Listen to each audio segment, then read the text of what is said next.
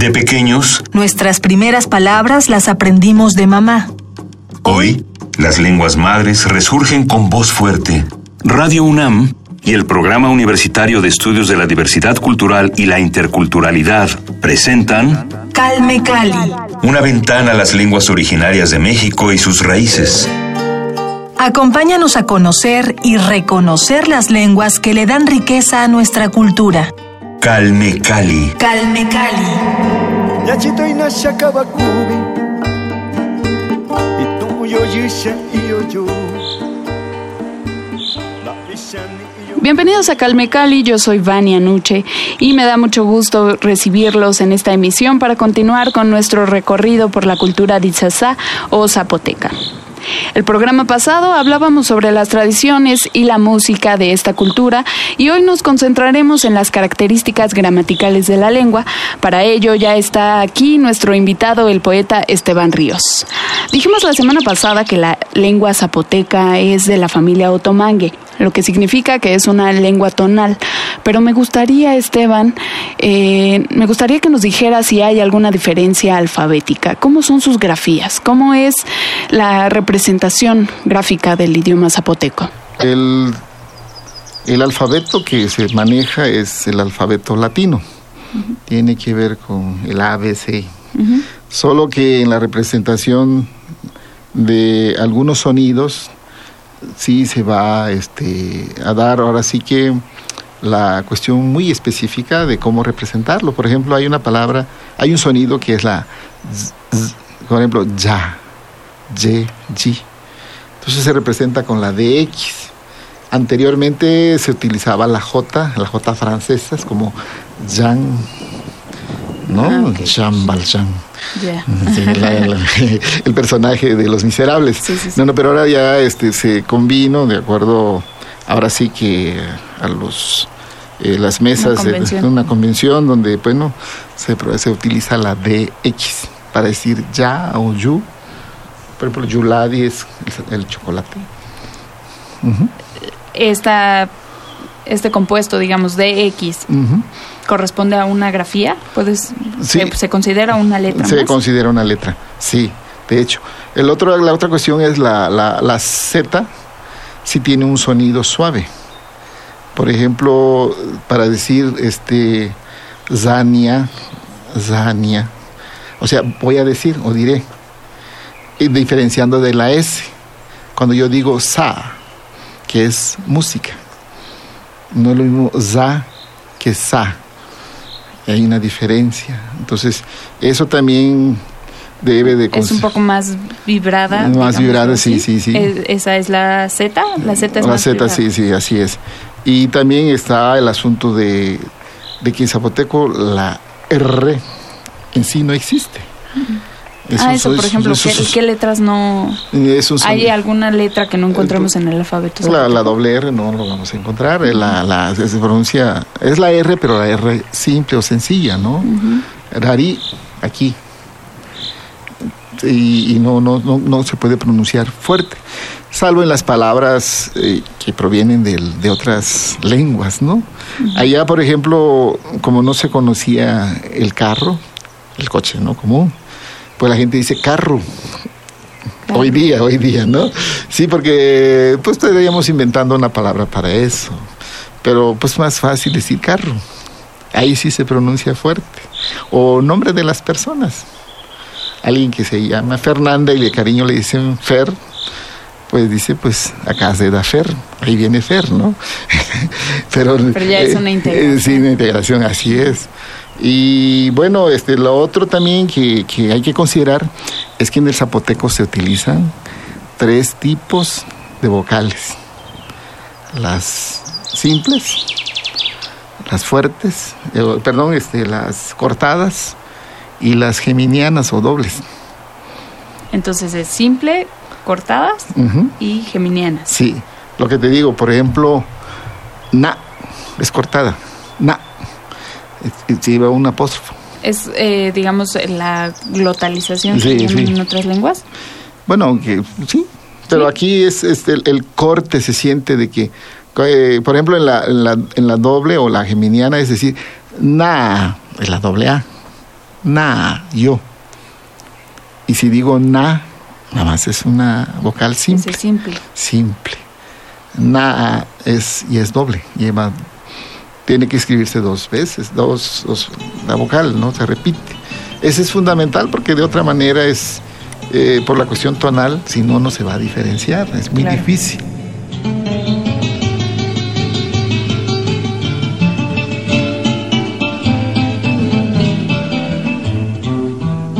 seguni eskanda diushini visana neni visali lingana veshela timakesa chela stovikasili nave pakenalo chaginieni agnalu lagudilina Gappa si velave palave che nave gaccabe su male di sosenegna Gappa si velave palave che nave gaccabe su male di sosenegna Rinicali, rinicana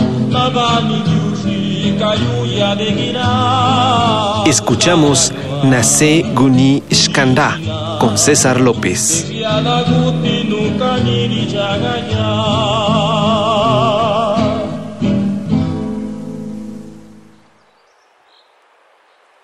Ubillasti Galaji, sol de mediodía. Danishki llena besa ubilla. Rujoñe la denía yo. Rigi vanerandaga locayaga. Raze yudesi katisquidi. Rujiji rarugaje ni aruanisagigu. Nakani. Bije stinesa. Visiani rucece viani. Stushunisa. Neseji ndani bije. Gishibiji, Kayaki Galaji, Sol de Mediodía, Ubillasti Galaji. La lengua zapoteca tiene dos subdivisiones, según encontramos. Dos subfamilias lingüísticas que son el chatino y el zapoteco. Pero, ¿qué diferencias encontramos entre estas dos variantes? Lo que pasa es que la- el zapoteco es una lengua tonal. Es decir, el tono es el que define muchas cosas. Por ejemplo, yo te puedo decir, na es mano. Na, yo.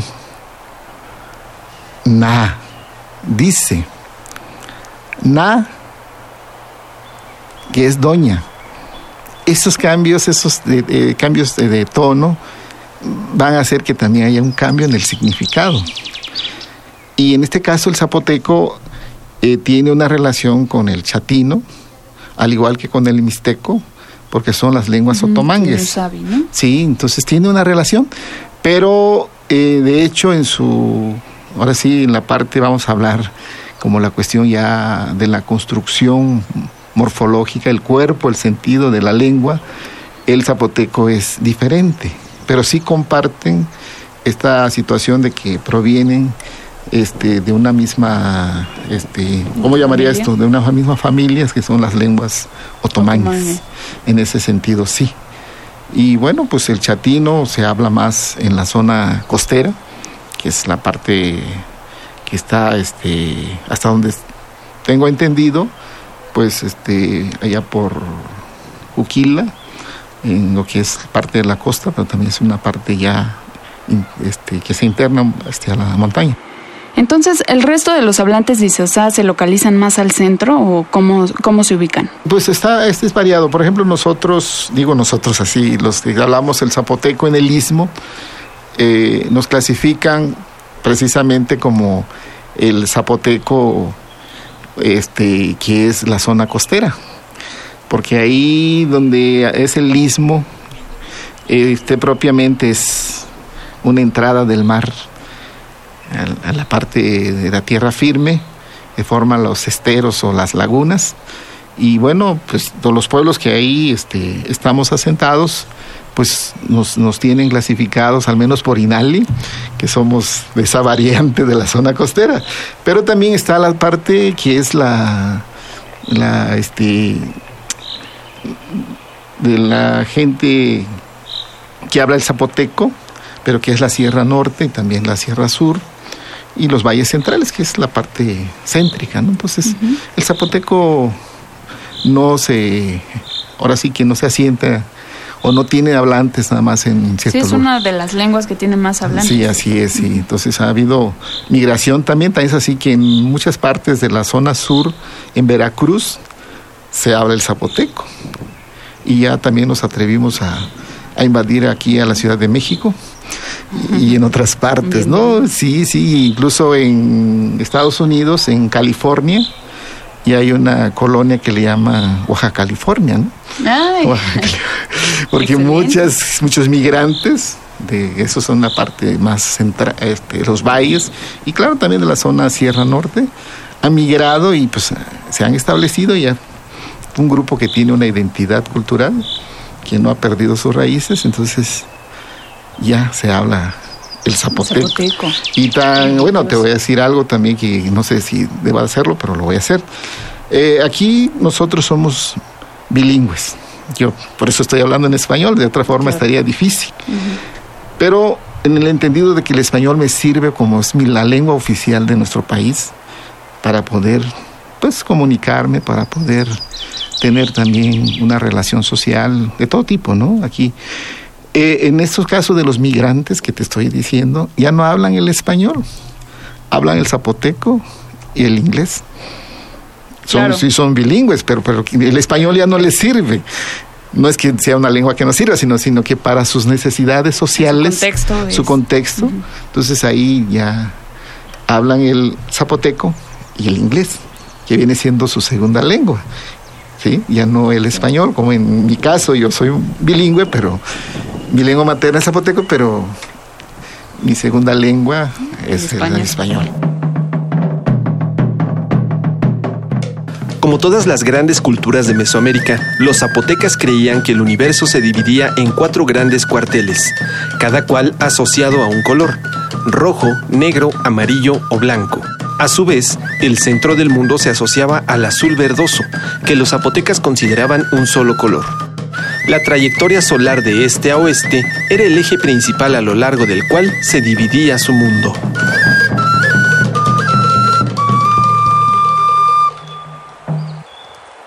Hemos conversado en emisiones anteriores con otros hablantes de lenguas del tronco otomangue, pero me gustaría, Esteban, que nos contaras cómo definirías tú la naturaleza del disasa, qué lo distingue de otras variantes. En mi caso, el zapoteco, que es mi lengua materna, es el diyazá, la palabra nube, en- propiamente su esencia es poética. Cada una de las palabras encierra un tono, un ritmo y sobre todo el sentido, el significado que tiene. Por ejemplo, cuando alguien dice Gukawaji, no dice se me hizo tarde, sino más bien me hice tarde, como si se convirtiera en la tarde. Y eso realmente, este, para nosotros los zapotecas, la poesía está presente ahí en nuestra lengua. Ahora eres bilingüe, como bien, bien nos dices.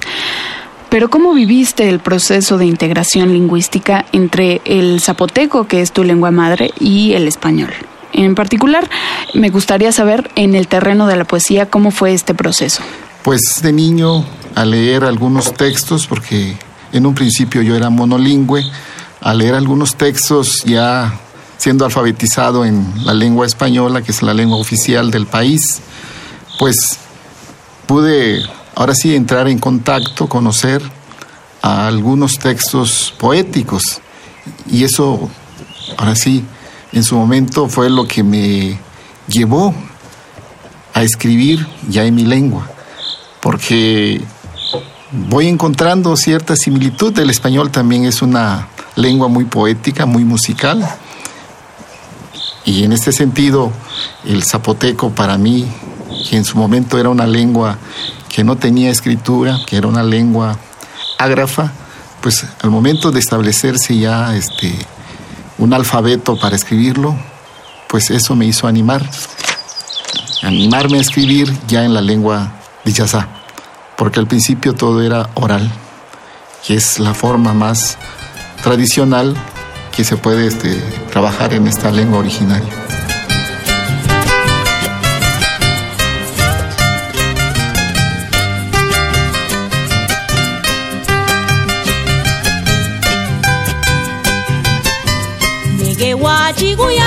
jaio, naien da jamapeka zeu, abedan da alusi bedaneu, eu, ibigu guini de San Mateu, nege guatxi guian ez aio, naien da jamapeka zeu, mabedan da alusi bedan eu, ibigu de San Mateu, ai ai bigusi pezkaru, mapeka Kanya kameginyado mapanyu mendani zuki nani ranya wala meyanaji ay ay bigushi pescaru mapanya kameginyado mapanyu mendani zuki nani ranya wala meyanaji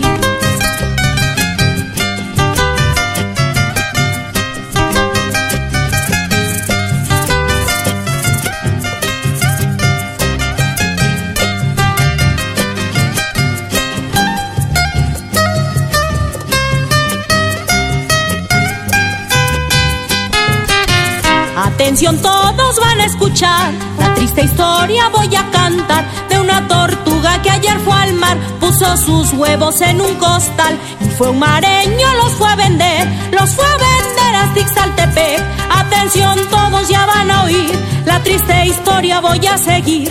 Los mareñitos con su costal a la laguna van a pescar para traer y para llevar. Ay, tortuguita del arenal.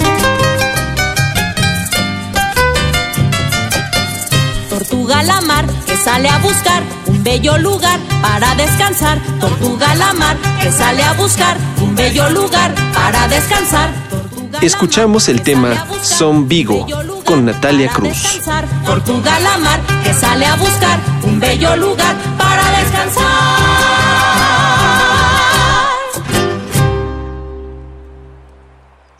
Podríamos decir que se superó esa etapa de oralidad absoluta porque surgió la necesidad de perpetuar y distinguir la lengua. Y qué mejor forma que con la escritura, ¿no? En el caso de la lengua Isasá, ¿cuáles son esas características que la definen? Bueno, sabemos que la escritura realmente lo que hace es hasta cierto punto perpetuar la memoria histórica. En ese sentido, el hecho de que se pueda ya tener un alfabeto y sobre todo eh, llegando ya a tener ciertos acuerdos en la escritura, eh, la normatividad que se le conoce, ¿no? Entonces, aquí lo que se busca al ser creador es en su momento construir lo que es la poesía, pero de tal forma que pueda perdurar a través del tiempo. Porque eso, eso es la poesía, una transformación de la realidad. Vestimos las cosas cotidianas de otra forma a partir del lenguaje. Y la primera forma es la forma oral, pero después se pasa a la forma escrita. Y en el zapoteco, les digo, las metáforas están de manera así muy, este, eh, diría yo, abirragadas, ¿no? Así están llenas de- de- de- de- de lo que es la metáfora. ¿Como cuáles? Por ejemplo, la palabra, cuando decimos siedo ye, siedo es mañana, pero esa partícula ye es flor. Es como decir mañanita flor, como cuando se abre el día, que es el amanecer, el alba. Es una metáfora construida. ¿Y cómo transmitir esto? ¿De qué manera ligarlo?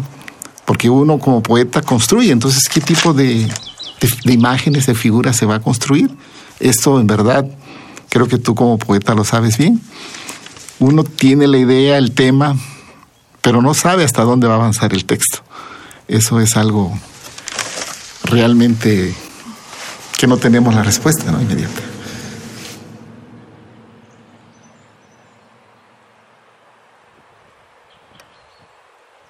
Llegué la gacadilla, cuando la noche sea palabra.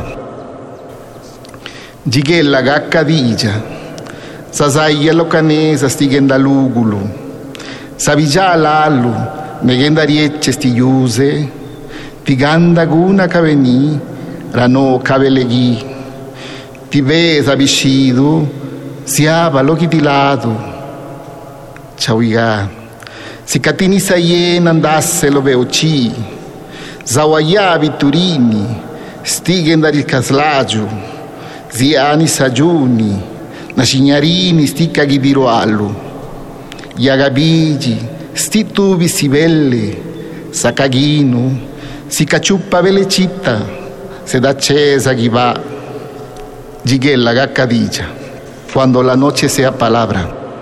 Seguimos conversando con el poeta Esteban Ríos Cruz. Esteban, nos decías que la lengua de Isasá posee un carácter poético en sí y nos decías que obviamente tienen una gran tradición poética y grandes poetas. Cuéntanos sobre esta labor, por favor. Bueno, en la lengua zapoteca, la región del Istmo, sí hay una tradición. Desde a principios del siglo XX encontramos ya este propiamente el origen de lo que sería en su momento pues el grupo de escritores que iban a impulsar la escritura del zapoteco, pero también lo que es la creación literaria. En ese sentido, este, pues tenemos algunos escritores este, que son juchitecos, como en el caso de Gabriel López Chiñas, de Víctor de la Cruz, de Macario Matus y de uno de los grandes maestros reconocidos que es de Izubatán, Oaxaca, de Andrés Enestrosa, reconocido de manera muy amplia por su trayectoria literaria. Y bueno, de ahí este, se puede decir de que tenemos una base, un fundamento de, en cuanto a lo que es la creación literaria. Ya sabemos que el aprendizaje de toda lengua se da en primera instancia en la familia. Pero en el terreno de la educación formal, llamémosle, eh, hay posibilidad de aprenderla. Existen instituciones en donde se enseñe la lengua dichasá. No. Es difícil. No, no existe. Yo, en lo personal, lo que sé y puedo decirlo con certeza es que la familia es el lugar, llámese el idóneo o el lugar donde se debe de estar buscando lo que es, ahora sí, la interacción con la lengua. Porque los niños van a ser hábiles, van a tener la competencia para ser este, lingüísticamente capaces en la medida en que ellos practican la lengua. De otra manera es muy difícil, porque es como cuando alguien aprende otra lengua. Lo va repitiendo, lo va repitiendo y aprende a hablarlo, pero muchas veces no lo habla de- adecuadamente, no maneja la estructura gramatical, la cuestión sintáctica. Entonces, aquí requiere de este trabajo de los padres, tomar conciencia de esto. Eh, y sobre todo, yo no le, no le apunto mucho, no le apuesto mucho a los gobiernos, porque ellos lo ven también como un problema. Se busca que en, en cierto momento seamos una nación, un pueblo, y para eso pues nos quiere unificar en todo, ¿no? Entonces, ese es el problema que ha habido. Ha habido una persecución de las lenguas originarias, no solamente del zapoteco, y eso ha dado a pie de que la escuela es el, el lugar donde más se ha hecho ese trabajo del exterminio de la lengua. Y difícilmente habla- pudiéramos decir de que la escuela va a retomar este trabajo. Más rápido aprenden, eh, enseñan el inglés que enseñen el zapoteco. Como poeta, ¿a qué retos te has enfrentado? ¿Qué limitaciones has enfrentado a la hora de publicar? Nosotros en su momento tuvimos que buscar este difundir lo que hacíamos y las casas de la cultura en este caso no no tenían tanto recurso, ¿no?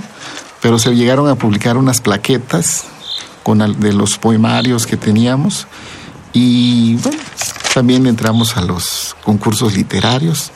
Yo este, fui ganador del premio de poesía Casa de la Cultura oaxaqueña. Eh, y bueno, casi todos este, vivimos esa experiencia de tallerear. Ya a partir de los, de los, a fines de los 90, precisamente el maestro Carlos Montemayor, este, que hacía pues un trabajo a nivel de las comunidades También estuvo allá en la región del Istmo, trabajando en la Casa de la Cultura, en algunas sesiones, con un grupo de poetas, así como también en la ciudad de Oaxaca. Entonces, el trabajo ha sido, pues propiamente, pues sistemático hasta cierto punto.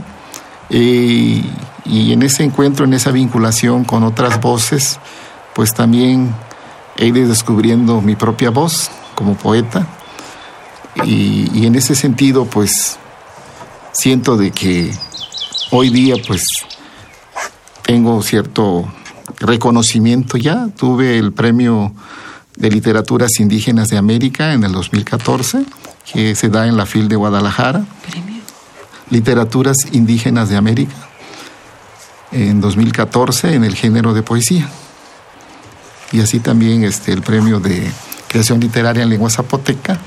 Este, eso se, se da allá en, la, en Oaxaca, que es un premio que convoca CASA, que es el Centro de Arte San Agustín Etla. Y bueno, pues esa ha sido la experiencia, ¿no? No surge uno como poeta de la nada, sino es todo un proceso de ir aprendiendo de todos y de vivir la poesía, que es algo muy fundamental. Oraru Keli, cuando te pienso, viru sugalo sayanme, sikatimani siana kagendari chagaya, ragu yaspandalo nisa. Ralu justi gendarini ikke, riuda tiganda gusaka lolu, gendaru jiji sinya la de gidiru alu, niribekwe yuba, negenda nanashi, rini ali, rarigiba shiga gendari al silo, ubija rakka gichi yaga stibiani, tiganda kiji kwetishu nabe, naji ali, jana ni sayesti dija, nagasidu norini stinne kandavi, nirakka tigigu, stigendari ni spiane, unirukai keli, lineali, Nirakalajeli. Orarukai Keli. Cuando te pienso,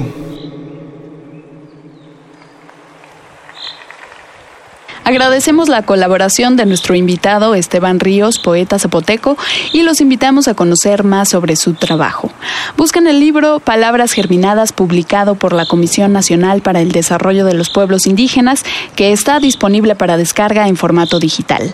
Damos las gracias también a todos los que posibilitan la creación de este espacio, al Programa Universitario de Estudios de la Diversidad Cultural e Interculturalidad, y recuerden que pueden escuchar nuevamente todas nuestras emisiones a través de los podcasts que se encuentran en nuestro sitio de internet www.radiounam.unam.mx. Sintonícenos la próxima semana en el 96.1 de FM.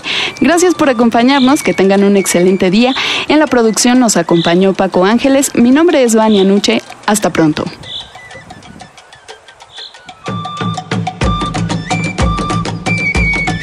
En la cosmología zapoteca, todo lo que tenía vida merecía respeto.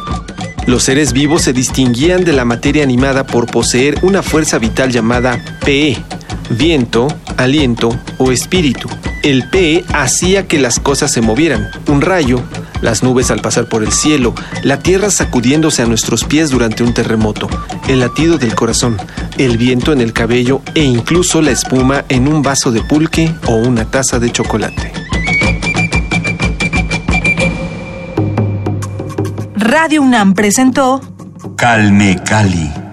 una ventana para conocer y reconocer las lenguas que le dan riqueza a nuestra cultura.